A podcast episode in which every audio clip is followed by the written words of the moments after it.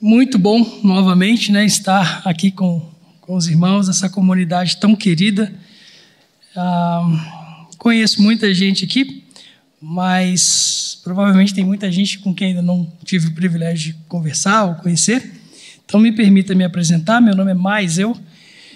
É, eu costumo dizer que é, não é culpa minha chamar Mais Eu, ok? As pessoas falam Mais Eu. O que, que significa? Nada. Significa nada. Né? Meu pai deve estar me vendo agora pelo YouTube. Valeu, pai. Obrigado. É, mas falando sério, meu nome significa eu perdoo. Não é linda? Eu perdoo meu pai. Por ter feito isso comigo, eu era apenas um bebê. Mas Jesus já me curou. Você pode me chamar de mais um. Não vou ficar ofendido não é apelido, é nome mesmo. É, sou casado com a Márcia, que é a melhor parte da minha vida, ser casado com ela. Claro, depois de pertencer a Jesus, ser casado com a Márcia é a melhor coisa que me aconteceu. Já faz 18 anos, quase 18 anos que a gente é casado. Nós temos um filho chamado Samuel Benjamin, tem 12 anos. Nós fomos missionários na África durante alguns anos. Voltamos ao Brasil, fundamos uma organização chamada M3, Missão Mundo Muçulmano, é, que treina né, uh, cristãos no mundo para poder evangelizar o maior povo não alcançado do planeta, que são os muçulmanos. A M3 existe aí há 14 anos, 14, 15 anos já. Aliás, a presidente da M3 é dessa igreja, né? Não sei se você sabia. Cadê a Vanessa? Está aí hoje, não? Ah, está ali atrás. Ela é minha chefe agora, tá vendo? Nossa presidenta, né? Vanessa, a gente se conheceu no seminário, na época do seminário ainda, né? Ela fazia seminário. E aí ela começou a andar com a gente, né? E, né, começou, foi aluna nossa, depois começou a ser professora nossa. E aí a gente foi arrastando ela aos pouquinhos, e quando a gente viu, ela era vice-presidente da organização, e aí 2016, 2018, né, nós, o Senhor nos, nos mandou para fora de BH, nós moramos aqui durante alguns anos, e aí fomos para João Pessoa, e aí a Vanessa se tornou a presidenta da organização e hoje eu sou vice-presidente, né? ela é minha chefe, então o que ela manda eu tenho que fazer. Ah, e hoje nós trabalhamos, eu sirvo, né? Márcia e eu servimos como pastores de ah, crianças, adolescentes e jovens numa igreja, né? Igreja Evangélica Batista de Jaguaribe, em João Pessoa, ah, uma igreja assim, eu amo minha igreja, amo, amo, né?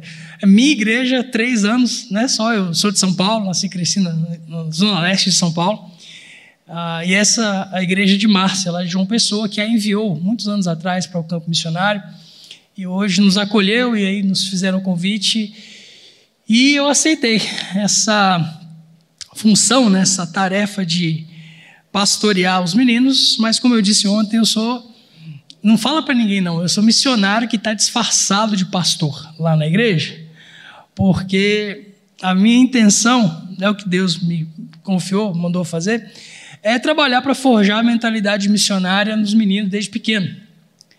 Porque quando a gente diz para um menino de 3, 4 anos de idade que Deus tem um plano para a vida dele, tem um propósito, ele não ele não vai encontrar a vocação, plano, propósito na caminhada. Não, Deus tem um negócio para ele. Deus, Deus o pensou daquele jeito, Deus lhe deu dons, vai lhe dar talentos, enfim, outras coisas porque Deus tem um objetivo em mente. Esse objetivo é manifestar a glória de Deus nas nações da terra, sobretudo entre aqueles que nunca ouviram falar de Jesus. E se você não pode ir agora, você precisa botar os seus joelhos no chão, você precisa dar o seu dinheirinho, economizar no lanche, para que você possa sustentar a obra do Senhor, você possa apoiar missionários e seus filhos, né? Muitas crianças aí estão em missões junto com seus pais. Quando você ensina um negócio desse para um menino de 3, 4 anos de idade, ele só faz assim: uhum, Tá bom. Aí vai para casa. Pai, preciso de dinheiro. Para quê? Para sustentar missionário. Aí o pai fala: não, não precisa, não precisa. A, a professora falou que precisa e eu entendi. Que tem gente que nunca ouviu falar de Jesus e se não ouvirem, vão morrer, vão para o inferno. Eu não quero que as pessoas vão para o inferno, então eu preciso de dinheiro. Se você começar a ensinar um menino nessa idade, 3, 4, 5, 6 anos de idade, se você define o menino, a vida dele, quando ele tem 12, 14 anos, você não vai precisar desentortar adulto em conferência missionária daqui a alguns anos. Porque vamos combinar? A gente entortou, né, gente? A gente entortou. Eu converso com irmãos muito queridos, muito piedosos, chegam para mim nos seus 50, 60 anos ou 40 anos e tal, e falam assim: mas eu, glória a Deus e tal, o Senhor falou comigo, uma benção e tal. E sabe, eu tive um chamado missionário. Vai falar, é mesmo? É, eu tinha 13, 14 anos assim, né, lá na minha igreja, e Deus falou comigo, eu falei que ia ser missionário, eu fiz um voto com o Senhor. Só que aí você sabe como é que é, né? Faculdade, aí tem que trabalhar, aí começar a vida, tem que correr atrás, né? Aí vem o casamento, aí os filhos, de repente, eu acabei, né, eu acabei não fazendo aquilo que eu acho que Deus queria, queria que eu fizesse. Mas o que, que você acha? Acha que ainda dá tempo? Acho que eu posso fazer alguma coisa? Oh, irmão, claro. Pode fazer, claro, né? Óbvio, né? Tem que encorajar o meu irmão. O que eu não vou dizer para ele naquele momento é que o que ele tem para fazer daqui para frente, se ele fizer escolhas muito mais difíceis agora, não vai, não vai pagar aquilo que ele deveria ter feito nos últimos 20, 30 anos da vida dele. E por quê? Porque existe naturalmente uma agenda anti-missão na nossa cabeça crente uma agenda anti-missão, muitas vezes, dentro da nossa cosmovisão cristã e, como consequência, dentro das nossas comunidades, dentro das nossas igrejas. Porque nós inventamos uma heresia chamada chamado missionário. Oi? Você está numa conferência missionária falando que falando de chamado missionário heresia? É. Chamado missionário, do jeito que a gente usa, é a maior heresia que a gente já inventou. Porque na nossa cabeça, não raramente, chamado missionário é aquela experiência mística, mágica, que apenas alguns de nós, coitados, têm, que acaba condenando-os a viver de maneira assim, frugal, nos piores lugares da terra e com pouco dinheiro. Porque missionário bom é missionário pobre. Quem não teve essa experiência, né, às vezes numa conferência missionária, geralmente faz conferência, deixa o adolescente vir para a igreja, na conferência missionária. O pai fala: ah, não vai ficar em casa, não, você vai lá para a conferência missionária. Aí traz o menino, deixa ele sentado lá no fundo, e você pensa, você pensa, que você é o cara que está recebendo, né? Ah, tal, vou saber como é que Deus e Deus está falando com seu filho, com sua filha. Aí tem uma, uma experiência mística. Isso acontece, graças a Deus, não é verdade? Deus fala, visão, profecia, sonho, palavra. Deus faz o que ele quiser, né? Aí o missionário, o, cara, o pregador vai faz o apelo. Tá lá você de mão para cima adorando Jesus, passa seu filho assim, do seu lado, ajoelha aqui chora, chora, deita no chão, bota a cara no chão, o catarro desce, aquela coisa horrorosa, né? Aí ele levanta dizendo: Pai, mãe, tive um chamado missionário. Deus me mostrou uma bandeira verde e branca com uma lua. E ele não é besta, né? Ele já pegou o celular, já, deixa eu ver, e achou. Aí ele fala: Pai, mãe, estou indo para o Paquistão. Não, filho, não vai não, você não pode não, de jeito nenhum. Mas por quê? Você não me levou para a conferência missionária? Não, mas peraí, né? Você tem que estudar. Não, aí, aí começa aquela bagunça em casa, porque o menino não vai largar o osso, ele não vai largar aquele trem, que Deus falou com ele. E ele é adolescente. Adolescente precisa de uma causa para viver e uma causa pela qual morrer. E eles estão afim, eles não estão nem aí. Por isso que jogam videogame, né? esse negócio muito doido, de, né, pular de paraquedas numa ilha e sair matando todo mundo. Ele quer adrenalina, irmão.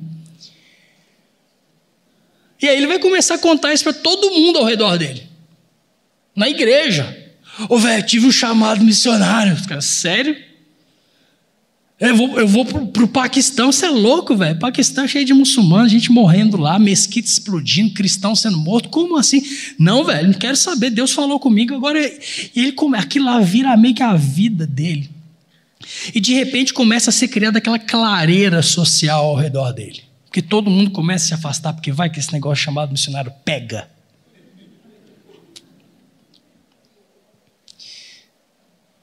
Ele teve um chamado missionário Os outros jovens, adolescentes, falam, graças a Deus eu não tive. Por quê? Porque agora aquele infeliz está condenado a viver os seus melhores dias nos piores lugares do mundo com pouco dinheiro. E como eu não tive chamado missionário, eu posso viver do jeito que eu quiser. Eu posso escolher a minha profissão, eu posso fazer o que eu quiser da minha vida. Ainda bem que nenhum adulto aqui passou por isso. Ainda bem que todo mundo, né, está fazendo exatamente aquilo que Deus mandou. Mas falando sério, meus irmãos, chamado missionário nesse sentido é uma heresia. Porque o maior chamado missionário que existe é isso aqui, ó. E se você não entendeu isso aqui ainda, que isso aqui urge, clama e grita para você e para mim, que você e eu temos um propósito, uma razão na terra, talvez a gente esteja lendo isso aqui de maneira errada. Talvez a gente não tenha conseguido entender qual é que é a desse livro.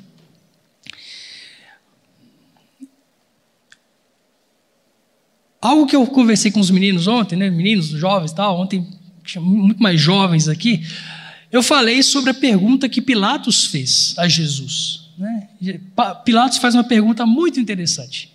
Jesus está lá no diálogo com Pilatos, aquele julgamento né, ridículo, e aí Pilatos, Jesus fala assim, ó, Pilatos fala assim, então você é rei.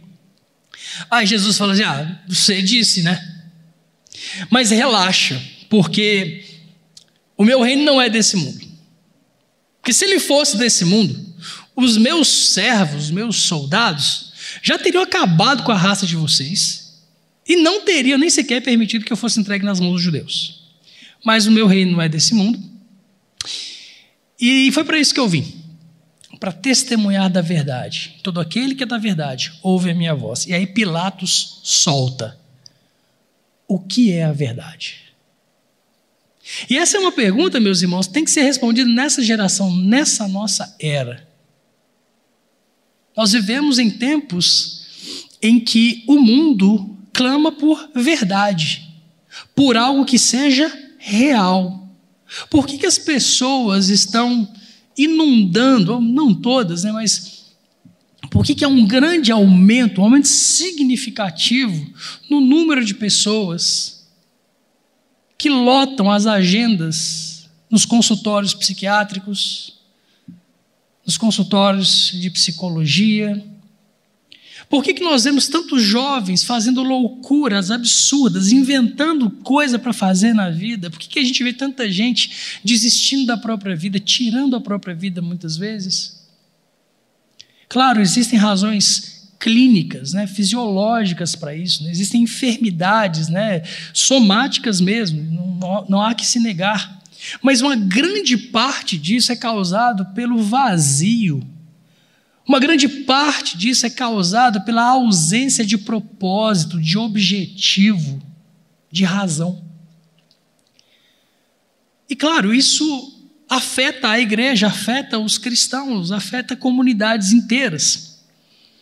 Logo, nós precisamos definir, ou definir não, conhecer o que é a verdade, porque a verdade do Evangelho é razão para mais de uma vida.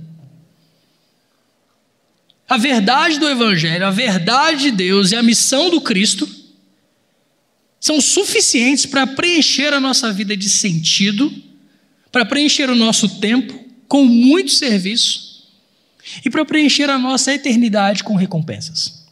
E eu não estou dizendo que essas doenças da alma, não é verdade, vão ser solucionadas se você sair a trabalhar mais para Deus. Não estou dizendo isso. O que eu estou dizendo é que a igreja nasce com um propósito. Esse propósito é a verdade de Deus a respeito da igreja. O problema é que muitas vezes nós arrumamos alguma outra coisa para tentar substituir essa verdade, muitas vezes sem sequer querer ou perceber. Alguém se lembra daquela, daquele, aquele hit, né, das paradas de sucesso de alguns anos atrás? Uma música muito famosa chamada A Formiguinha Corta Folha e Carrega. Ninguém lembra dessa música? Bombava nas salas de, de ministério infantil na década de 80. Né? Diz que a formiguinha corta folha e carrega. Quando uma deixa, a outra pega. Ó, oh, que mistério glorioso, uma formiguinha ensinando o preguiçoso. E a última estrofe diz assim: Deus não quer preguiçoso em sua obra, Deus não quer preguiçoso em sua obra, Deus não quer preguiçoso em sua obra.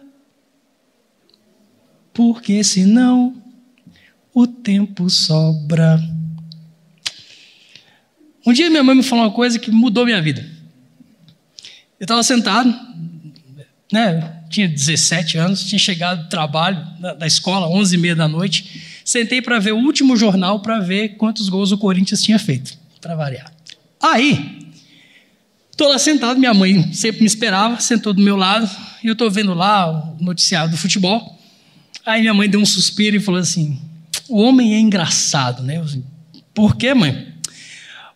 Porque, olha só, são 22 marmanjos, 25 se você contar juízes e auxiliares, correndo atrás de um pedaço de couro cheio de ar. E tem gente que faz uma profissão disso. É muito besta, né? Eu fiquei ofendido, porque eu gosto pra caramba de futebol. Né? Eu falei, pô, mãe, pega leve, né? Aí ela falou assim: interessante.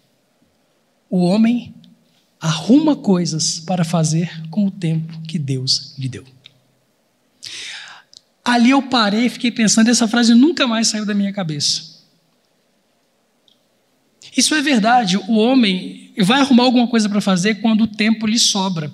A igreja vai fazer a mesma coisa, a igreja tem um propósito, a igreja tem uma razão, ela não é o fim de nada, ela é o meio de avanço do evangelho e do reino de Deus no mundo.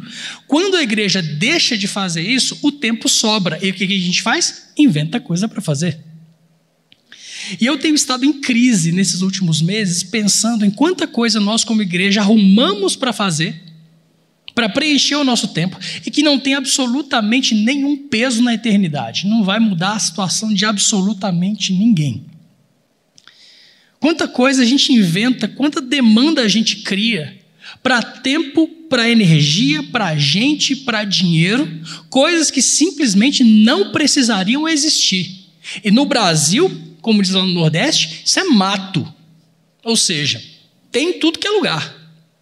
Quando a gente olha para a igreja brasileira, que é uma gigante, você percebe, você para e pensa quanta coisa a gente faz que simplesmente não faz a menor diferença. A gente cria evento para entretenimento. É assim, eu não vou nem nominar aqui, porque você, deve imaginar alguma coisa na sua cabeça.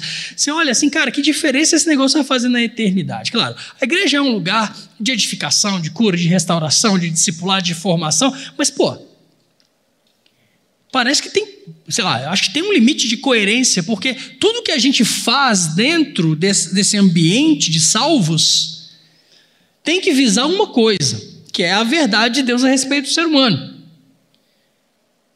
É conhecer Deus, se deleitar nele eternamente e, como consequência desse relacionamento, torná-lo conhecido. Ponto. A comunidade dos salvos serve para conduzir pessoas a conhecer Deus, a desfrutar dele eternamente, a se deleitar nele eternamente e, como consequência, torná-lo conhecido. Simples. Mas aí a gente se envereda a fazer um monte de coisa, a gente se mete com um monte de coisa, a gente inventa coisa para fazer e começa a chamar de ministério. Já parou para pensar nisso? Eu vou falar uma coisa aqui que vai deixar talvez as pessoas magoadas, mas põe amor nas minhas palavras. Eu falei isso com os meninos lá, falo isso toda vez, né? E eles ficam meio assim e tal, mas fazer o quê? É, a gente inventa coisa para chamar de ministério. A gente tem que tomar cuidado com isso, porque isso pode mentir para nós, dizendo que o que a gente faz aqui na comunidade de fé é o ministério que Deus nos confiou. Tem que tomar cuidado com isso. Então aí vai. Segura a onda, tá bom? Por favor. Né? Mas tem coisa que não é ministério. Tem coisa que você faz aqui que você chama de ministério que não é. Eu vou dizer? Pode. Que medo. Pois é, louvor não é ministério. Falei. Louvor não é ministério, não. Teatro não é ministério. Dança não é ministério. Mídia não é ministério. Não é. São atividades muito importantes que a gente faz na igreja, mas não é ministério. Como é que você pode falar um negócio desse, mas, ué, simples, não está no Novo Testamento.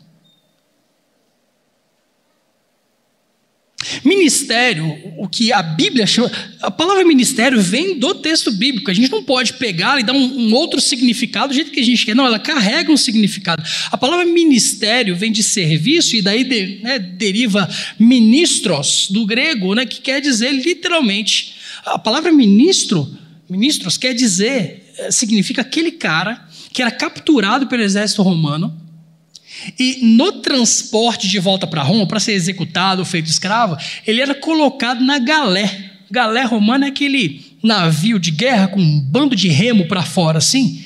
E no, né, no deck, do, embaixo, assim, no porão do navio, você vê aquele monte de homem, né, suado, só com um paninho assim, né, tudo pelado, assim, e aí acorrentado no barco, tem um cara batendo né, neles com chicote, um outro no bumbo, e ele lá remando, e remando, e remando. Está sofrendo pra caramba. Ele é um escravo. E se o navio encontrar né, alguma interpere no, no, oceano, ou se for atacado, se o navio, se a galera afundar, o cara vai junto, porque ele está acorrentado, ele serve para aquilo. Essa é a palavra. Esse cara é descrito pela palavra que Paulo usa, ministro. Ministro de Jesus Cristo, ou seja, eu sou escravo, acorrentado à causa do Cristo. Não à toa, vários escritores do Novo Testamento, Paulo, Pedro, Tiago, João, o Barquinho, quem você quiser, esses caras se referem a si mesmo como dulos, escravos de Cristo. E é assim que funciona, porque a gente pertencia a um Senhor, né, o, o inimigo das nossas almas, o, o príncipe das trevas lá, e aí nós somos comprados para o reino do Filho do seu amor. Beleza. A gente foi comprado, a gente foi livre, agora faz o que você quiser da sua vida. Não, você foi comprado, você pertence a alguém, você é escravo de alguém, você é servo de alguém, e esse é alguém é o nosso pai, né? de quem a gente é filho e servo ao mesmo tempo. Ah, quando você vê a palavra ministério, você vê né, os cinco ministérios de Efésios capítulo 4, verso 11, e você tem mais aí 19 dons, talvez, no Novo Testamento, todos eles visando o crescimento, o, a, a, edificação, é a palavra que, que Efésios usa, né? A, a, edificação do corpo, e esse corpo bem ajustado acaba sendo o instrumento de Deus para ah, que esse mesmo corpo aumente por meio do resgate de outras pessoas através da pregação do testemunho do Evangelho.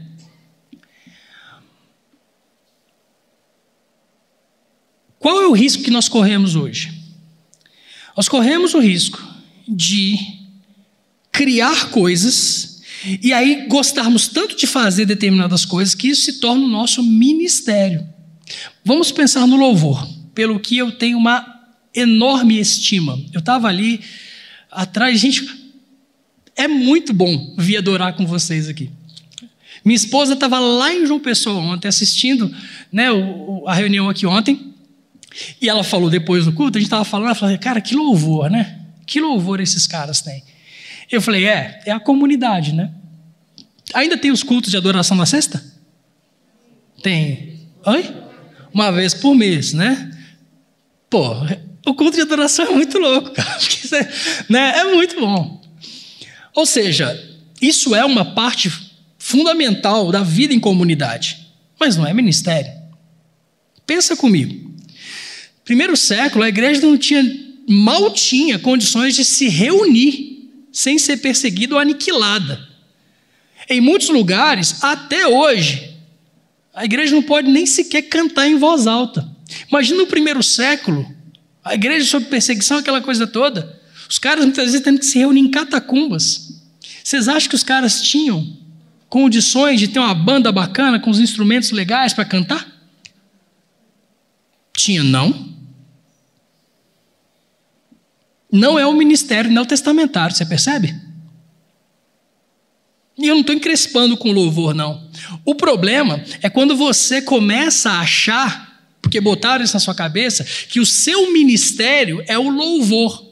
O que quer dizer na prática? Um ensaio uma vez por semana e tocar no final de semana. Pronto, cumpri o meu ministério, cumpri a minha missão. Não, querido. A habilidade musical, por exemplo, é a cereja do bolo que Deus te deu, é um presentaço para você. Eu queria saber tocar. Tem uns caras assim que tocam, né? O cara senta, toca pra caramba, é bom, não é bom ouvir. Esse irmão que estava adorando aqui hoje, que coisa linda, o cara é liga dele. Tá ali. Ô irmão, Deus abençoe você, viu? Que coisa linda. Cara é livre, está lá tocando para Jesus. Ele toca como se tá, ele está adorando como se não tivesse ninguém aqui. Eu gosto disso. Cara aqui, estou aqui para ele. Ontem tinha um irmão aqui, não está aí hoje não, né? Barbudo assim, bacana, né? Sentado, tocando e cantando sentado. É lindo, gente. Mas é só cereja do bolo. Não é o ministério de ninguém. Porque os ministérios estão lá, né? Apóstolos, profetas, evangelistas, pastores e mestres, e os demais dons que Deus nos deu para servirmos ao corpo e glorificarmos a Deus no mundo. Esse, aí sim, você pode chamar de ministério. O que você exerce aqui dentro pode não ser. Se não está no Novo Testamento, eu sugiro que você não chame de ministério e comece a caçar o que foi que Deus te confiou às mãos para glorificar lá fora. O louvor, a habilidade musical, pode muito bem ser usado como um veículo ministerial. Você levar a música de Deus, que glorifica a Deus, para a rua. Quantas gente faz isso, não é verdade? O cara, eu conheço cantores evangélicos, cristãos, que vão para a rua, eles vão para para a praça, para o barzinho, e começa a cantar uma música de boa qualidade, com boa letra, talvez não em evangeliquez, mas uma letra que fala para o povo, que confronta, e de repente junta aquele trem e o cara começa a usar a música como veículo ministerial. De qual ministério? Por exemplo, do, do evangelismo, do evangelista. Isso é ministério, biblicamente falando. A dança pode ser usada da mesma maneira. Eu sempre gosto, gosto de citar o exemplo de uma irmã nossa, a gente se conheceu aqui em Belo Horizonte. Ela, apaixonada por Deus, pela missão, queria de qualquer jeito servir a Deus desde pequena. E ela entendeu que ela devia estudar música, ah, música dança, dança contemporânea na faculdade. Vê se tem cabimento um negócio desse. Imagina os olhares. Você quer fazer missões? Você vai estudar quatro anos de dança na faculdade? Lá, é, vou, Deus mandou eu fazer. E fez. Depois fez pós-graduação, tudo em dança. E você fica, cara, como é que pode? Na nossa cabeça, muitas vezes, o ministério de dança é a galera que sobe no palco, fica embaixo, dançando com aqueles lenços e tal. É bonito, é bonito. Para quem gosta, é bonito. Mas isso é um ministério? Não, não é, não. não. Pode ser, sim, um veículo ministerial, vamos chamar assim. Pode ser uma maneira da manifestação da, manifestação da glória de Deus. E o que, que essa menina fez? Surgiu uma oportunidade, ela e o marido foram para a Índia foram para o norte da Índia. Sabe o que ela fez lá? Ela implantou a primeira escola de balé clássico no norte da Índia em toda a história. A Índia é tipo velha, né? A gente está falando de 5 mil anos de história, pelo menos. Essa menina implantou a primeira escola de balé clássico para meninas do norte da Índia. E as alunos começaram a vir. Olha que interessante. A Índia é um lugar onde o número de cristãos diminui em vez de aumentar em muitos lugares. Por quê? Porque na cabeça de grande parte da sociedade indiana, o evangelho é para pobre. E como tem um sistema de castas, muitos ricos não querem saber daquilo, porque ver pobre se convertendo a uma religião estrangeira, eu não quero saber porque eu sou de uma casta superior. Ocorre que essa menina ah, montou a escola e ela morava numa cidade, numa, numa vizinhança economicamente privilegiada. As pessoas tinham um nível uh, financeiro mais privilegiado. Ricos. E aí começou a fazer propaganda e os ricos querem que suas filhas né, estudem balé. E lá vem dezenas de meninas e suas mães vêm juntos, juntas, ricas. De repente, as meninas chegam em casa e antes de comer, elas falam assim: pai, mãe, vamos dar graça a Deus pela comida? A qual Deus? Hindu, né, irmão? A qual Deus? Uai, ao único. Só tem um. Como assim?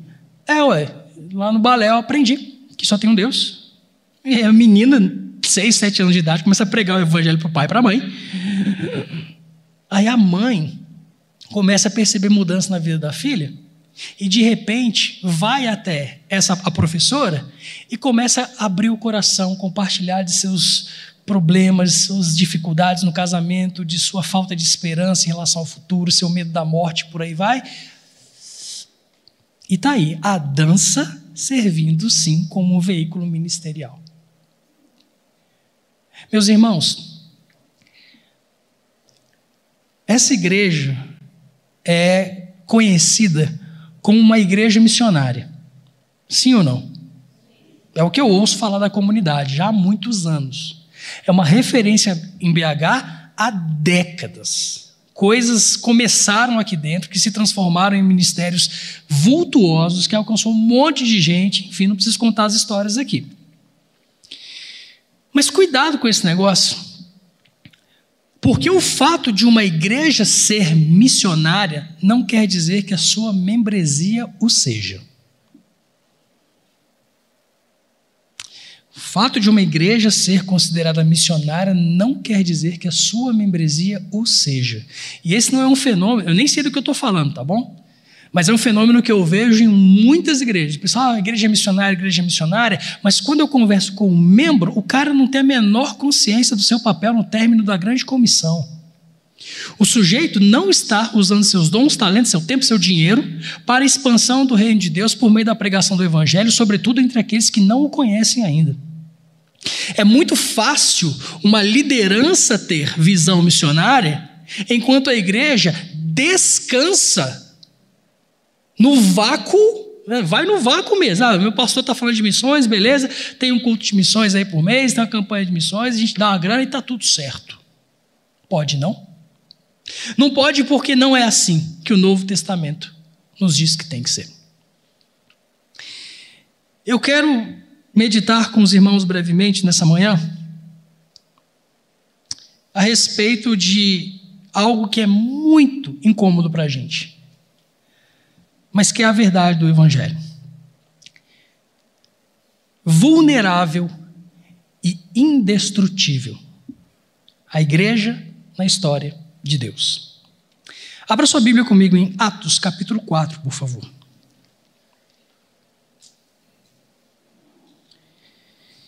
Esse é um texto precioso, riquíssimo, né? Aliás, é difícil dizer que algum texto bíblico não é riquíssimo, mas ele me fascina por causa de um elemento muito raro nas nossas, na nossa vida, nossa cosmovisão cristã nos dias de hoje, que é justamente essa, essa condição de vulnerabilidade. Nós vamos ler a partir do verso 23, Atos capítulo 4, a partir do verso 23, nós lemos assim. Quando foram soltos, Pedro e João voltaram para os seus companheiros e contaram tudo o que os chefes dos sacerdotes e os líderes religiosos lhes tinham dito. Ouvindo isso, levantaram juntos a voz a Deus, dizendo: Ó soberano, tu fizeste os céus, a terra, o mar e tudo o que neles há. Tu falaste pelo Espírito Santo por boca do teu servo, nosso pai Davi por que se enfurecem as nações e os povos conspiram em vão? Os reis da terra se levantam e os governantes se reúnem contra o Senhor e contra o seu ungido. De fato, Herodes e Pôncio Pilatos reuniram-se com os gentios e com o povo de Israel nesta cidade para conspirar contra o teu santo servo Jesus, a quem ungiste. Fizeram o que o teu poder e a tua vontade haviam decidido de antemão que acontecesse. Agora, Senhor, considera as ameaças deles e capacita os teus servos para anunciarem a tua palavra corajosamente. Estende a tua mão para curar e realizar sinais e maravilhas por meio do nome do teu santo servo Jesus. Depois de orarem, tremeu o lugar em que estavam reunidos e todos ficaram cheios do Espírito Santo e anunciavam corajosamente a palavra de Deus. Palavra de nosso Senhor. Esse é apenas o capítulo 4 do livro de Atos. só para te contextualizar, a gente tem aqui o segundo, né, o, é o segundo volume da obra de Lucas, o primeiro Lucas, segundo Atos, na qual ele começa a contar o que aconteceu depois da ascensão de Jesus. Atos capítulo 1. Você vê lá que os discípulos estão numa situação bastante curiosa, muito interessante ao mesmo tempo, muito vulnerável. Atos capítulo 1 é marcado por espera. Os meninos perguntam, né? Digo meninos porque é importante lembrar isso aqui. Né? Eu já falei isso aqui uma vez, mas você não estava, né? fica sabendo, e se não, deixa você estava, deixa eu repetir. Dos doze discípulos que Jesus chama para si, dez têm menos de 20 anos. Esquece aquele trem de homão barbado que a gente vê nos filmes, maioria mais velha do que Jesus, bobagem. Porque na cultura judaica é impossível que um, um rabino chame homens mais velhos para seguir. Não é assim que funciona. E a maneira como Jesus se refere a eles, né, no discurso no grego, é a maneira como você se refere a adolescentes, até crianças muitas vezes. Ah, os, do, os dois que tinham que eram casados, né, provavelmente tinham mais de 20 anos, são o Pedro e o Mateus. O resto, tudo abaixo de 20 anos. João, o cara que escreveu né, o Evangelho, as três epístolas e o Apocalipse mais tarde, tinha 16 anos mais ou menos quando foi chamado por Jesus. Isso diz a importância que Jesus dá aos adolescentes. Mas isso é papo para outro dia, se houver outro dia, não é verdade? Bom, os meninos estão lá preocupados com, preocupados com o fim dos tempos. Senhor, é agora que o Senhor vai restaurar o reino de Israel? Essa é uma pergunta escatológica, porque eles sabem, os meninos sabem a história do povo deles, e eles estão esperando o Messias que vai destruir Roma e vai impor novamente, restaurar a glória de Davi no reino de Israel. É isso que eles querem. Eles ficaram com um medaço que esse negócio não fosse acontecer, afinal de contas, o carpinteiro morreu algumas semanas antes. O homem ressuscita, passa 40 dias com eles, explicando a eles as coisas do reino de Deus, e eles estão super empolgados. Logo a pergunta é: é agora que o Senhor vai restaurar todas as coisas, o reino de Israel, o fim vai vir, finalmente, é, o Senhor vai reinar sobre toda a terra? É uma pergunta escatológica que ocupa a mente deles. Jesus tira o controle da discussão das mãos deles, e em vez de responder à pergunta escatológica, Jesus lhes dá uma ordem missiológica. Eles estão perguntando, é agora que o Senhor vai restaurar o reino de Israel? Aí Jesus, educadamente, porque Jesus é fofo, ele fala assim: Não vos compete saber os tempos e as épocas que o Pai reservou para o seu próprio conhecimento. Ou seja, não é do bico de vocês, não interessa. E aí vem uma conjunção adversativa. O Enem está aí, né? Mas, mas, verso 7, não vos pertence saber os tempos e as épocas. Mas, ou seja, a oposição a esse negócio de saber tempos e épocas é que vocês receberão poder ao descer sobre vocês o Espírito Santo e vocês vão ser minhas testemunhas, tanto em Jerusalém, Judéia Samaria, até os confins da terra. Para a pergunta escatológica dos meninos, Jesus tem uma resposta missiológica. Isso diz muita coisa. Porque no livro de Mateus, a última coisa que Jesus fala com seus discípulos é sobre a grande comissão. Isso deveria acender uma luz amarela na nossa cabeça. Ninguém fala de trivialidades no momento da despedida das pessoas que mais amam. Ninguém fala de futebol, de política, de economia. O cara está morrendo, chama os filhos ao redor do leito, ele vai falar do quê? Ele vai dar orientações, ele vai dar conselhos, ele vai dar ordens. Parece que com Jesus é a mesma coisa. Não, ele não está no leito de morte, porque afinal de contas ele já morreu uma vez e tá bom, e não morre de novo, graças a Deus. Mas na hora de se despedir, ele está falando, talvez, pelo que eu estou entendendo, a coisa mais importante que ele tinha para falar é do que? A grande comissão. Os meninos têm agora a preocupação escatológica, ele taca a grande comissão deles. E qual é a ordem? Fiquem na cidade até que do alto vocês sejam revestidos de poder. Ele sobe, os meninos ficam bestas, olhando assim para cima. Vem um anjo. Ei, vocês estão olhando o que aí para cima? Esse Jesus, vocês, subir, vocês viram subir, vai descer do mesmo jeito. Agora façam como ele mandou, voltem para a cidade até que ele cumpra a promessa. Eles voltam e ficam lá, sabe Deus o que fazendo? Durante dez dias. Dez dias depois acontece o dia de Pentecostes. Então perceba que o capítulo 1 de Atos mostra uma igreja que acabou de nascer e ela é vulnerável, ela não sabe o que está acontecendo, ela vai esperar. No capítulo 2, acontece justamente a descida do Espírito Santo, e a despeito do que os meninos talvez tivessem planejado, as coisas acontecem do jeito que Deus quer que elas aconteçam. Ô, gente, o Espírito Santo podia ter descido em qualquer momento da história, qualquer dia daquele ano, mas não, capaz. Deus escolheu o dia de Pentecostes. Por quê? Porque o texto de Atos 2 diz que homens de todas as nações debaixo do céu estavam em Jerusalém por ocasião da festa de Pentecostes, 50 dias depois da Páscoa. O dia de Pentecostes, em Atos capítulo 2, nada mais é do que uma arapuca que Deus armou para as nações da terra. O Espírito Santo desce sobre a igreja e, em vez de fazer o que a igreja quer, o Espírito Santo, no seu primeiro ato, realiza um ato missionário.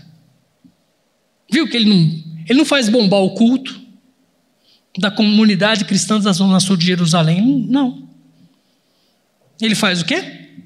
Ele traduz as grandezas de Deus para as línguas de todos os homens que ali estão. Olha que louco esse negócio. Parece que a agenda do Espírito Santo é a mesma agenda do carpinteiro, que falou que a comida dele era fazer a vontade do pai dele e terminar a missão que ele lhe confiou. Logo, a agenda do carpinteiro é a mesma agenda do Espírito, que, obviamente, é a mesma agenda do Pai, que desde o Antigo Testamento está formando um povo para caminhar com ele para que venha o descendente da mulher que vai esmagar a cabeça da serpente, assim como ele prometeu a Eva, para que o homem possa então estar de volta no relacionamento para poder desfrutar de Deus e se deleitar nele eternamente. A conta fecha. Você não precisa ser um gênio para entender isso, não. Você ir para o seminário para entender isso, não.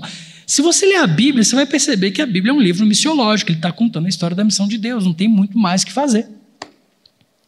Claro, aqui está nossa confissão de fé, nossa regra de fé e prática, é verdade, mas primeiro e primariamente é um livro que está contando a história de Deus em missão. Quando você volta lá para o capítulo 2 de Atos, você vai perceber que o primeiro ato da igreja Primeiro ato, o ato fundante do Espírito Santo em relação à igreja é um ato missionário. Três mil pessoas se convertem naquele dia. Parece que é nesse rumo que a igreja vai ter que rumar. Porque Jesus falou que é isso que aconteceu, o Espírito Santo faz acontecer e agora os meninos estão experimentando esse negócio. Quando você salta para o capítulo 4, que é o que a gente acabou de ler, você vai ver que os principais líderes da igreja foram presos, que eles estão pregando, os caras ouvem que estão pregando, é aquela maldita mensagem daquele carpinteiro que a gente matou e que ninguém conseguiu achar o corpo até agora. Então, enquanto vocês continuam procurando o corpo, a gente vai lá prender eles. Prendem os dois, botam lá, e aí ordenam a eles que não pode pregar.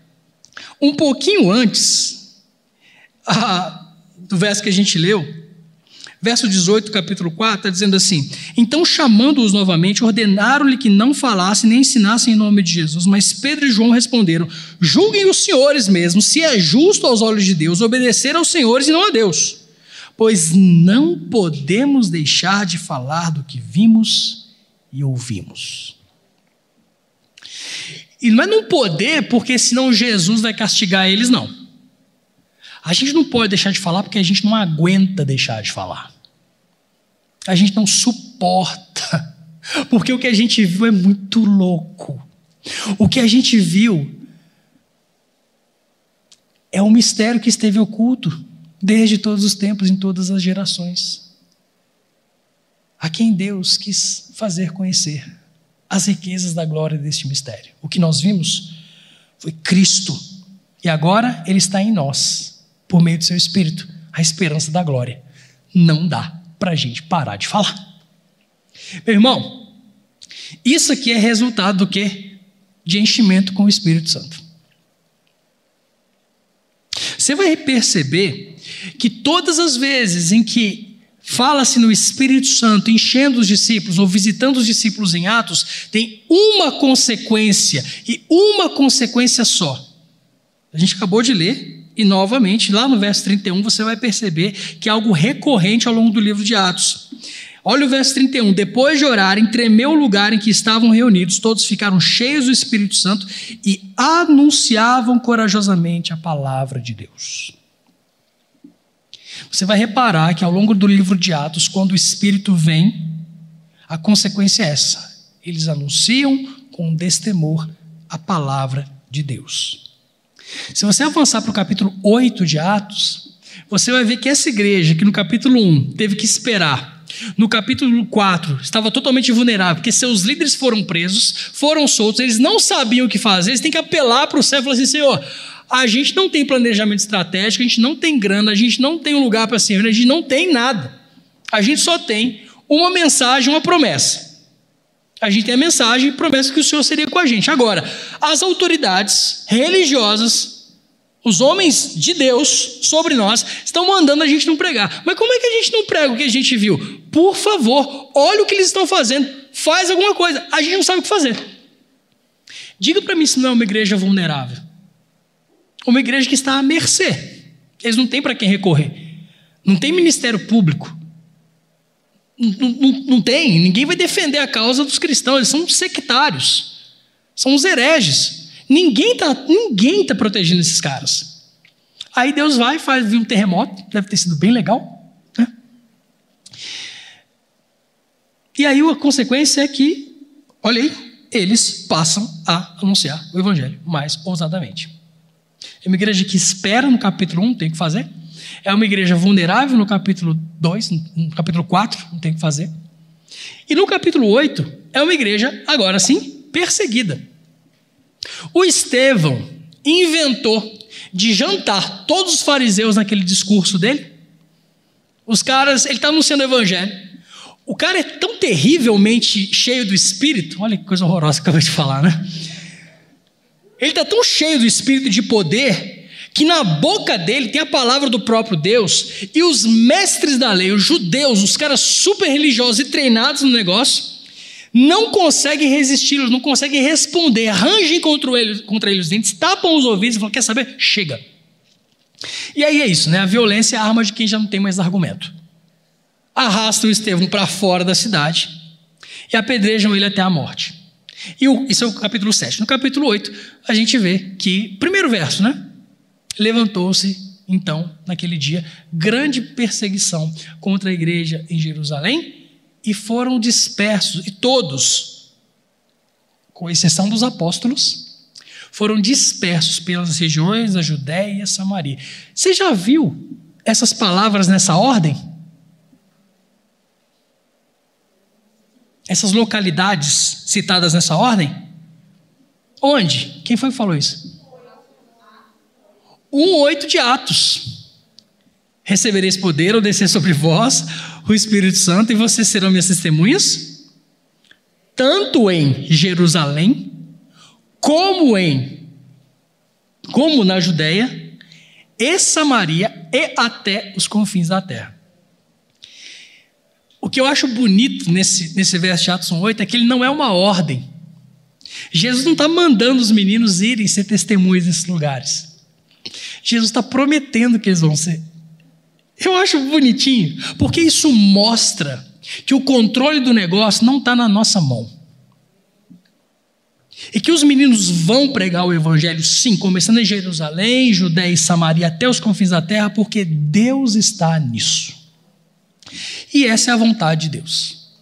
Então, se o Estevão tem que ser sepultado sob um monturo de pedras para que o evangelho se expanda, que assim seja, porque afinal de contas, o problema do Estevão está resolvido, não está? E mais legal, uh, Estevão vê os céus abertos e ele fala assim: Eis que vejo os céus abertos e o filho do homem em pé à direita de Deus. Isso é muito doido. Porque geralmente, isso foi para o credo dos apóstolos, Jesus está assentado à direita de Deus. Alguns comentaristas ousam dizer que Jesus se levantou para receber Estevão, o seu primeiro mártir. Ô, velho, Jesus se levantar para te receber? Se sou eu, e se eu tenho dez mortes para morrer, eu morro às dez. É o carpinteiro que foi crucificado e ressuscitou liso do túmulo, e agora ele é o rei dos reis, senhor dos senhores, ele é o dono da, da coisa toda. Se levantar para me receber, ô, ô, irmão, a morte é uma, uma piada, né? Estevão pode morrer. Quem não pode morrer é quem não conhece Jesus ainda. Você pode morrer. Quem não pode morrer é o não alcançado que você ainda não alcançou. Porque se você morrer, você se deu bem. Concorda comigo? Eu sempre pergunto para os meninos lá na igreja, né? Como é que você quer morrer? Os pais me amam, você imagina, né? Porque a gente pergunta geralmente para as pessoas, como é que você quer ver, como é que você quer que seja a sua vida? Beleza, é uma pergunta legítima, mas uma, uma coisa é certa: você vai morrer. Então, acho que vale a pena perguntar: como que você quer morrer? Velho, daqui muito tempo. Mas como é que você quer morrer? Eu já falei para o Senhor há muitos anos, faz uns 20 anos que eu falei para Deus: eu não quero morrer de acidente, não quero morrer de doença, não quero morrer de velho. Eu quero morrer assassinado. Uai, gente, é muito melhor você ser assassinado por causa do Evangelho. Mas é muito melhor. Você tem uma morte para morrer. José, você tem uma morte para morrer. Uma. E às vezes, muitos casos, a morte de um cristão nas mãos dos seus exatores fala muito mais do que a sua própria vida. Por que, que você está querendo se proteger? Martírio é uma bênção a ser abraçada. É um objetivo a ser desejado. Não estou falando de você se suicidar por causa do. Não, não, não. Estou falando de você se colocar numa posição onde você tem o privilégio não somente de sofrer por, por Cristo, mas quem sabe de morrer por Ele. Pensa nisso aí. Como é que você quer morrer? Ah, amém, eu quero morrer por Cristo. Então você vai ter que se expor, irmão. Porque muito provavelmente você não vai morrer por Jesus Cristo aqui em Belo Horizonte.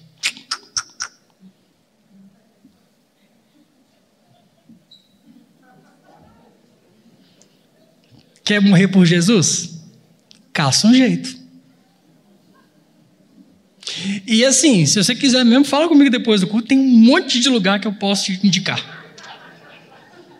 Mas não é para agora, não, senhor. Não quero que você morra agora, não. Eu quero que você vá para lá, dê muito trabalho, você leve um monte de gente para Jesus, você, dê, você um estrago no reino das trevas. E aí, quando as pessoas não suportarem mais você, e quando Deus assim decidir, lembra, isso não está no controle dos homens, não.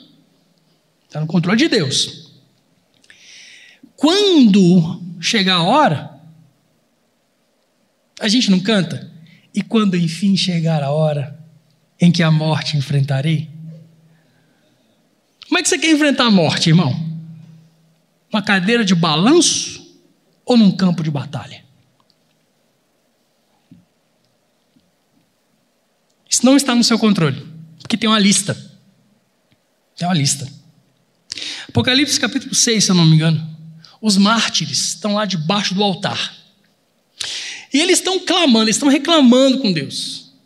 Eles estão gritando: Senhor, até quando o Senhor vai permitir essa carnificina? Os nossos irmãos estão sendo mortos lá embaixo pelos filhos da iniquidade. Até quando o Senhor vai permitir esse negócio? Que absurdo, né? O vaso dizendo para o poleiro o que tem que fazer.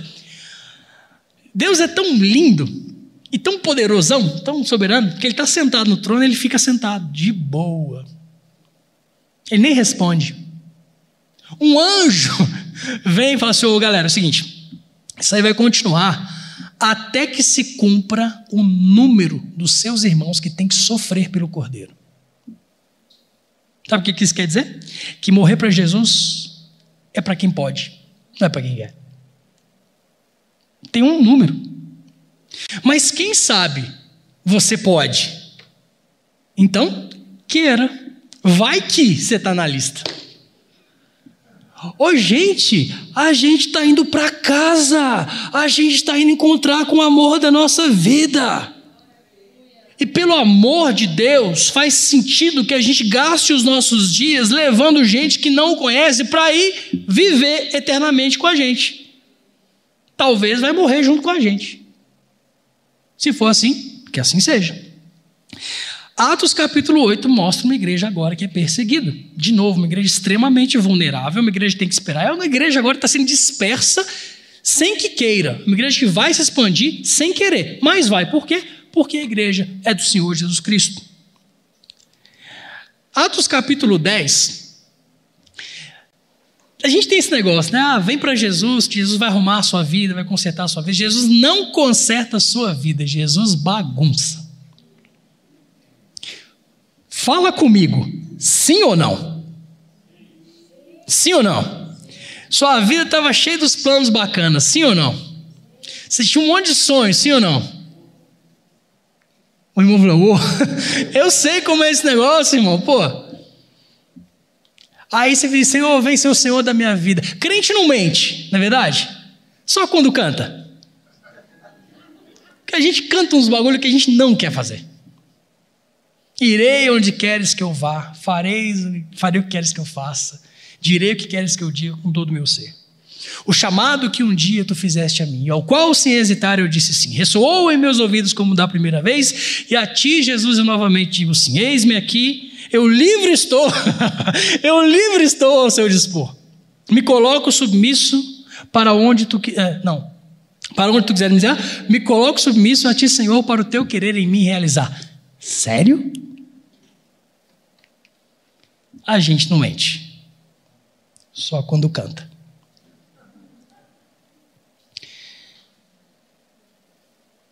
Atos capítulo 10. Jesus bagunça agora a agenda da igreja. Porque estava tudo bem, a igreja está crescendo. E o Pedro é o líder do negócio. E ele está lá, piedoso, no tempo dele a sós com Deus, noirado, está lá tranquilo, esperando o almoço sair, está morrendo de fome, e de repente ele tem uma visão. Vem um lençol cheio de animal, o Espírito fala, mata e come. Ele fala, você é louco, Espírito, não é nunca eu vou fazer um negócio desse, não vou fazer. Porque isso aí é imundo, eu sou judeu pra caramba, não vou. Aí o Espírito, o Espírito é lindo, né? É doce. Podia ter fulminado Pedro. Não. Filho, mata e come. Não, não posso. Mata e come. Ah, não, então tá bom. Recolhe o lençol. Antes ele fala, não considere imundo que Deus purificou, que Deus santificou. Recolhe o lençol, aparece quem? O servo do Cornélio. Aí o Espírito fala assim: Pois é, lembra do lençol? Agora vai com esse homem aí. E ele vai, chega na casa do Cornélio, tá todo mundo esperando. O Cornélio preparou chá para o Pedro chegar. Aquela coisa linda, todo mundo assim. Pedro, a gente teve um sonho, eu tive um sonho, e assim, era você, mandei te buscar, você veio. Um anjo, olha, foi isso não, um anjo Senhor me disse onde você estava, que as minhas orações tinham sido ouvidas e agora tem que vir. Estamos aqui, o que você tem para dizer para a gente? Oh, véio, o Pedro, a maneira como o Pedro começa o discurso é um fracasso. Ele fala assim: Ó, oh, Estou querendo dizer para vocês que eu só estou aqui porque Deus mandou. Porque, como vocês sabem, não é lícito a um judeu estar na casa de um gentio. Imagina a cara do Espírito Santo. Meu Deus. Meu Deus, não é? Eu. Né? Cara, olha o Pedro, velho. Aí o Pedro começa a fazer o dele. Ele começa a pregar, beleza? Aí o Espírito Santo, Pedro, na boa. Eu te trouxe aqui, não foi para salvar eles só, não. Eu trouxe aqui para te mostrar uma coisa. Aí o Espírito vem e enche os caras e todo mundo começa a falar em línguas. O Pedro dá um pulo para trás. Ó! Oh. É, agora não tem jeito, né? E Pedro volta para Jerusalém com a cabeça virada, porque até agora ele achava que o cara tinha que ser circuncidado, tinha que ser judeu para poder pertencer à aliança. E aí ele vai enfrentar problemas agora, porque a igreja já fala assim: que negócio é esse? Entrou na casa de gentios? Ele fala: irmão, eu não consigo explicar, não. O que eu sei é que eu entrei lá, o Espírito Santo desceu sobre eles, e eles estão falando línguas, estão falando em línguas estranhas, assim como nós. E só no Conselho de Jerusalém, em Atos capítulo 15, é que a questão vai ser finalmente resolvida. Ou seja, Atos capítulo 10, nós vemos uma igreja vulnerável que está sendo assim jogada daqui para lá pelo Espírito Santo, tendo a sua agenda bagunçada. Por quê? Porque a igreja do Senhor é vulnerável e é indestrutível. E finalmente, Atos capítulo 13. Esse é um dos capítulos mais legais para mim.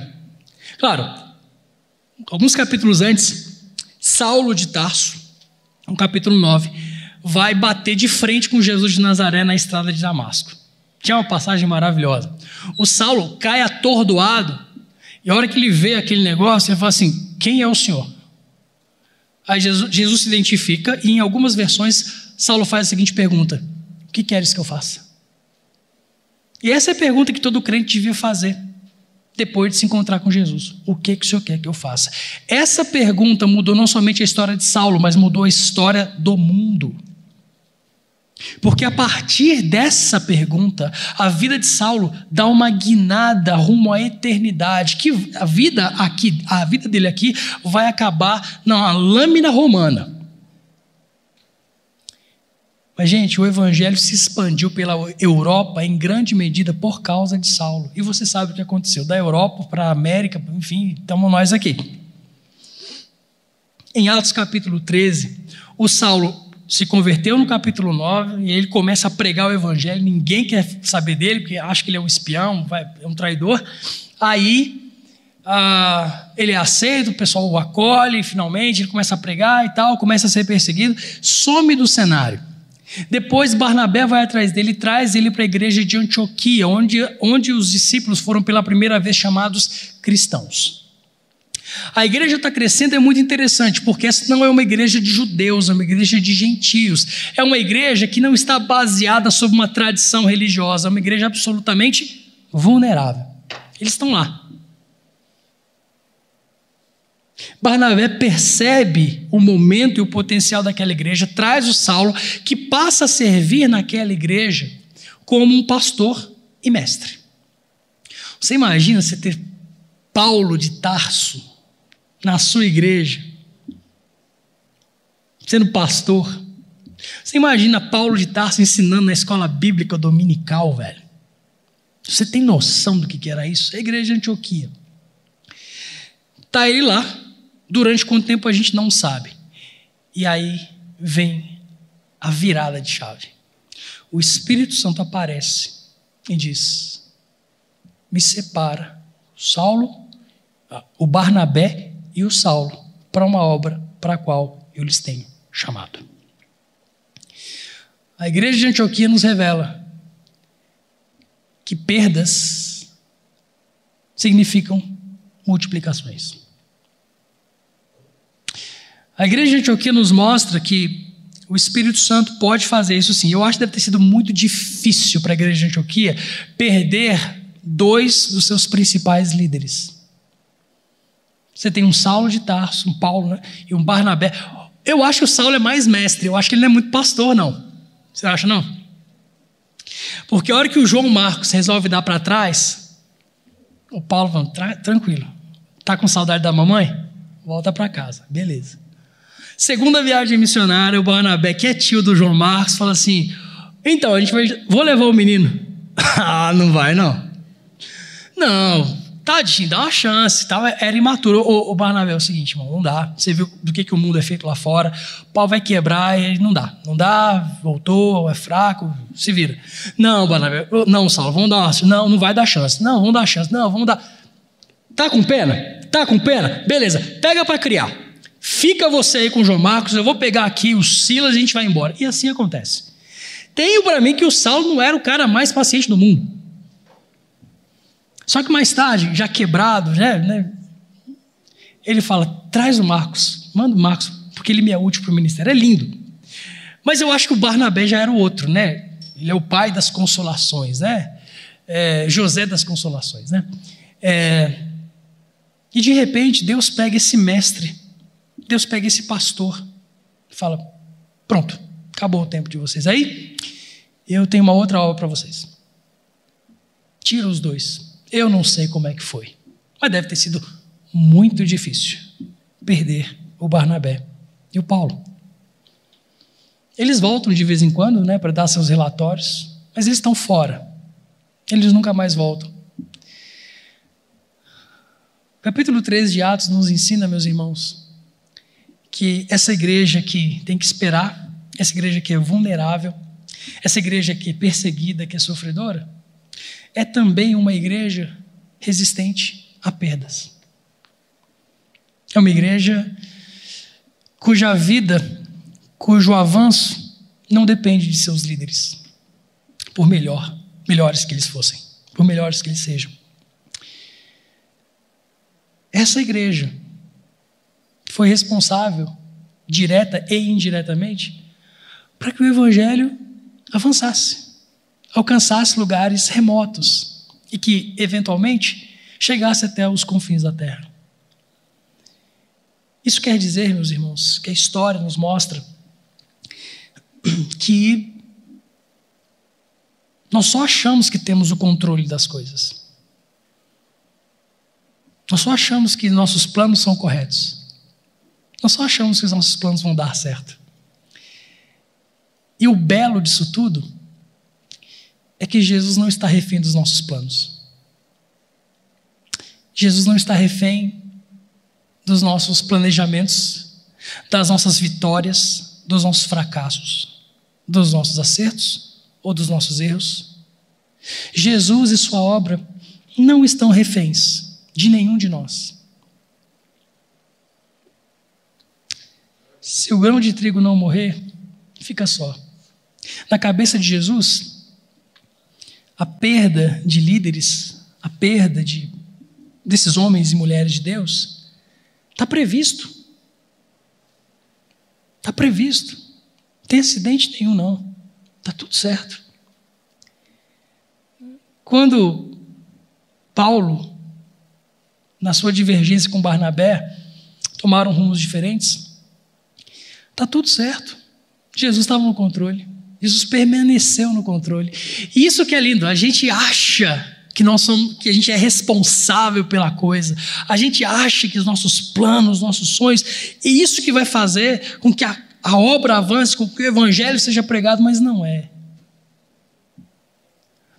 Não é. É o dono da igreja. Ele sabe o que está fazendo. Ele não perde o controle. Ele nunca é pego de surpresa. Nunca. Na igreja de Antioquia, as perdas representaram apenas multiplicação e avanço. Claro, se a prioridade dos líderes de Antioquia é a igreja de Antioquia, eles vão se decepcionar. Mas se o que está no coração dos líderes da igreja de Antioquia e da igreja de Antioquia é o avanço do reino de Deus, está tudo certo. Faça, Senhor, conforme a tua vontade. Deus nunca é pego de surpresa. Meus irmãos, na nossa sede natural por controle, nós não podemos cair na tentação de nos esquecermos de que a igreja sempre foi, é, e é bom que seja, e sempre será vulnerável, dependente e por isso indestrutível. O reino vem, ele vem. A história tem um fim. E até lá, resta-nos seguir ao Cristo, cantando e contando a sua história por onde ele nos enviar. O bacana é que esse negócio aqui nunca vai acabar. Não até que ele venha. Então tem muito trabalho para fazer. O fato dessa igreja ser uma igreja missionária não quer dizer que você seja.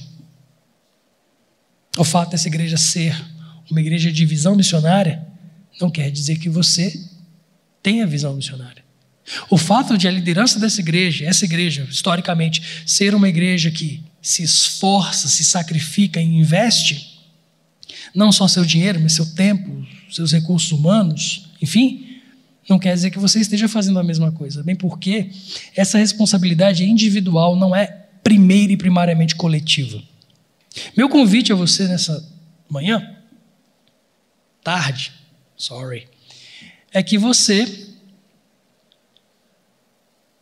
avalie qual é a verdade que você tem seguido. Se é a verdade do Evangelho, se tudo que eu falei se você concorda com tudo que eu falei, não o que eu falei, mas o que a gente leu, talvez seja necessário você fazer ajustes na sua vida. Talvez seja necessário você partir da premissa de que se você é um crente, você é um discípulo de Cristo e, portanto, a coisa mais importante da sua vida é entender o seu papel no término da grande comissão e fazer o que for necessário para cumpri-lo. Se você tem que abrir mão de coisas, abra. Se você tem que viver com menos, viva. Se você tem que comprometer 30% das suas entradas para investir na obra de Deus, é isso que você vai fazer. Mas cuidado, porque a grande comissão não é um grande espetáculo performado por bons atores chamados pastores e missionários, no qual você, né, o qual você pode assistir, entrar, sentar e pagar o seu ingresso, pagar o seu dízimo, para poder confortavelmente assistir o espetáculo. Não. Você entrega aquilo que pertence ao Senhor, não é 10%, é tudo. Lembra da moeda? Jesus fala assim: que, oh, Senhor, é, é lícito pagar imposto a César? Ele fala assim: ah, dá uma moeda aí. Aí dá uma moeda para ele, aí ele fala assim: de quem é a cara, né? a imagem, a semelhança, a efígie que está esculpida na moeda? Aí o pessoal fala assim: ah, é do César. Aí Jesus fala: dá para o César o que é do César e dá a Deus o que é de Deus. Eu nunca entendi esse verso muito bem, até que eu fiquei pensando no jogo de palavras muito vívido, normal da cultura judaica. Jesus está falando assim: ô irmão, essa moeda aqui, tem a cara do César? Tem. Tem o rosto do César? Tem. Tem a imagem e semelhança do César? Sim. Se tem a imagem e semelhança do César, deve ser do César. Então você pega o que tem a imagem e semelhança do César e dá para o César. E pega o que tem a imagem e semelhança de Deus e dá para Deus. O que que tem imagem e semelhança de Deus, irmão? Nós é gente demais. Eu. Eu. 10%? Tolinho. Não. Tudo. Não estou falando que você tem que dar todo o seu dinheiro para a igreja, não. E a pergunta não é quanto, quanto dinheiro você tem. A pergunta é quanto o dinheiro te tem. Cabe a nós vivermos modicamente, esforçarmos-nos para vivermos modicamente para que a gente possa consagrar mais e mais e mais para que outros possam ouvir em outros lugares do mundo. Mas isso não quer dizer que você não tem a obrigação de compartilhar o evangelho com quem está perto de você. E longe, por causa da tecnologia agora também. Eu citei ontem aqui uma organização chamada Global Outreach Day descobriu, né, por meio de um, um estudo, uma pesquisa, que 93% dos crentes no mundo não compartilham a sua fé. Ainda bem que aqui na comunidade não é o caso. Mas lá fora, cheio de crente. 93% dos crentes em Jesus Cristo não compartilham a sua fé. Eu sou um péssimo evangelista. Já viu? Tem algum evangelista aqui? Aquele cara que. Né, dos ministérios lá, o cara que não aguenta ficar sem falar de Jesus, enfim. Eu admiro pra caramba esses caras. Eu queria dizer assim, mas eu não sou. Ah, então eu posso me furtar da, do privilégio de compartilhar o Evangelho? De jeito nenhum. Eu tenho que me virar. E penso no esforço. Eu sou, eu sou introvertido. Eu consigo falar com um monte de gente, assim, não tem problema, mas abordar uma pessoa um a um é muito difícil para mim. Eu não quero saber. Difícil foi a cruz. Vencer minha vergonha? Não pode ser. E eu tenho me esforçado, é um martírio, literalmente eu tenho compartilhado o evangelho do jeito que dá. Hoje de manhã, vindo para cá, eu pensando na mensagem, aí Jesus falou assim comigo: Sério que você está pensando na mensagem, você vai pregar para um bando de crente e você não vai pregar para o cara do Uber? É sério você vai fazer isso? E eu assim, ah, Senhor, não, por favor. Tenho vergonha. Vergonha, irmão? Lá fui eu. E, gente, mais uma vez, essa manhã, como eu tenho experimentado dezenas de vezes nas últimas semanas. Mais uma vez nessa manhã eu percebi que as pessoas estão mais prontas para receber o Evangelho do que nós estamos para pregá-lo. Não é bom que seja assim.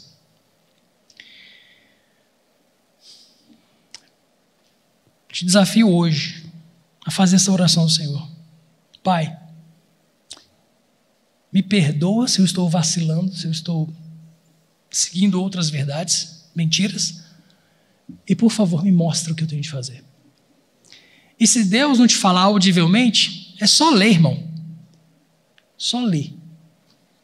E aí, hoje, hoje, compartilha hoje o evangelho com alguém. Liga para um amigo seu e prega o evangelho para ele. Amanhã, faça a mesma coisa. Ande com um folheto na sua bolsa, dê seu jeito. Que a gente possa ser encontrado falando como os apóstolos. Não podemos deixar de falar daquilo que vimos e ouvimos. Vamos orar? Pai, te agradecemos porque